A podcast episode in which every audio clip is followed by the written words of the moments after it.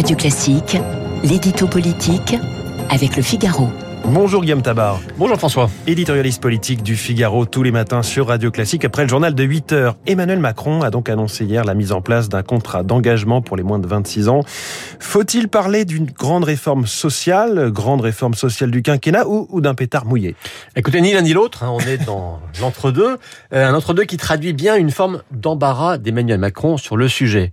Car au fond, il a voulu à la fois faire un affichage social alors qu'on lui reproche beaucoup de ne pas l'avoir été pendant son mandat, mais sans pour autant renier ce qui était son ADN initial, euh, un ADN que l'on pourrait ainsi résumer, favoriser l'émancipation individuelle plutôt qu'être dans la logique de la subvention généralisée. Alors reconnaissons euh, que ce dispositif respecte un équilibre assez subtil. Il y a bien un coup de pouce financier, 2,6 milliards par an au total, ça n'est pas rien, mais en même temps c'est un contrat, c'est-à-dire que l'allocation n'est pas universelle, mais liée à un certain nombre d'exigences ou de contreparties, à commencer par le suivi de 15 à 20 heures de formation euh, par, euh, par semaine, ou par, par mois, pardon. Euh, mais comme toujours, ce que l'on gagne en subtilité, on le perd en lisibilité. Et à l'arrivée, c'est vrai qu'on est dans un dispositif moins ambitieux qu'envisagé mmh. initialement. Ce seront 500 000 jeunes qui seront concernés et pas un million, ce qui d'ailleurs vaut peut-être mieux pour les finances publiques. Mais justement, Emmanuel Macron ne va-t-il pas être une nouvelle fois accusé de, sortir le carnet de chèques? Ben, Avec ce contrat, on voit qu'il subit deux critiques inverse. Une critique de gauche, pour qui le compte n'y est pas, et une critique de droite, pour qui Macron s'inscrit dans une logique d'assistanat avec une forme de RSA jeune déguisé. Euh, d'une certaine manière, hein, la symétrie de ces critiques permet à l'exécutif de dire voyez, hein, si je suis critiqué des deux côtés, c'est que l'on a visé juste.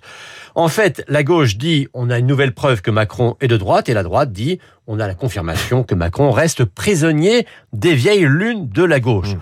Bon, la réalité, c'est qu'il fait un peu des deux, mais à l'arrivée, pour traiter de la question de l'accès des jeunes à l'emploi, on voit que l'on reste dans l'aménagement, on n'est pas dans la révolution. Oui, alors j'avais moi-même un doute, je viens de vérifier à l'instant, ce sont bien 15 à 20 heures de formation par semaine, par semaine minimum. voilà, je suis les yeux sur le dossier de presse de ce contrat.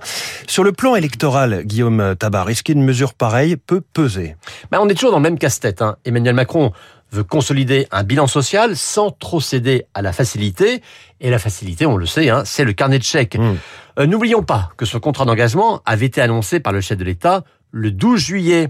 On était encore dans la justification du quoi qu'il en coûte.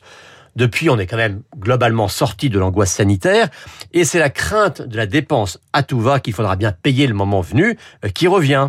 Et donc, s'il restait dans la fuite en avant budgétaire, euh, Emmanuel Macron sait qu'il perdrait une partie de son électorat venu de la droite, et ça, il veut l'éviter à tout prix. Il n'a pas changé d'objectif, il veut toujours rendre inutile une alternative LR, et c'est aussi pour ça que ce contrat d'engagement a été calibré dans une formule finalement assez responsable. Le subtil équilibre, le choix des mots aussi. L'édito politique, Guillaume Tabar, tous les matins à 8h10 sur Radio Classique. Il est 8h15. J'accueille l'invité.